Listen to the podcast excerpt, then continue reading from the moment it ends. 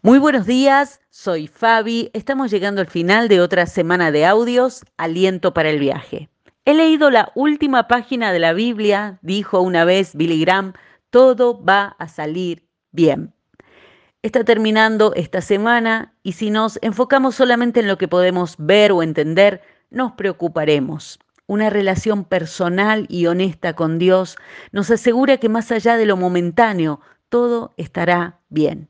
Tu historia y la mía se sigue escribiendo. Y aunque esta semana tenga párrafos que quisiéramos apretar el botón de eliminar, te invito a recordar este viernes que el hecho de que algo podría ser mejor no significa que no sea lo suficientemente bueno. Cuando hemos permanecido mucho tiempo en la tierra del un esfuerzo más y las cosas podrían ser perfectas, entonces nunca podemos experimentar el verdadero gozo y paz en nuestro día a día. Cuando el Señor dijo en la cruz, consumado es, también dijo, basta a intentar ser suficientes por nosotros mismos y fuera de Él. La gracia solo se puede recibir, no ganar.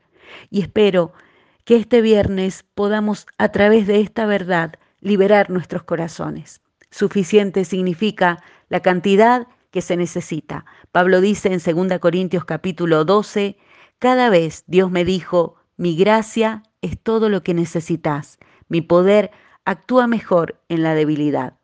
Sí, siempre podemos mejorar, es el proceso de convertirnos en las personas que Dios nos creó para ser.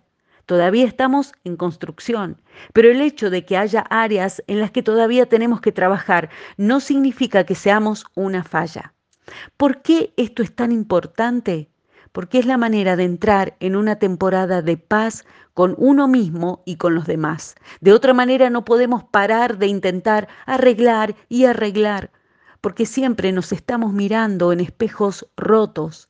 El espejo roto de este mundo herido, el espejo roto de las expectativas de los demás o el de las propias exigencias.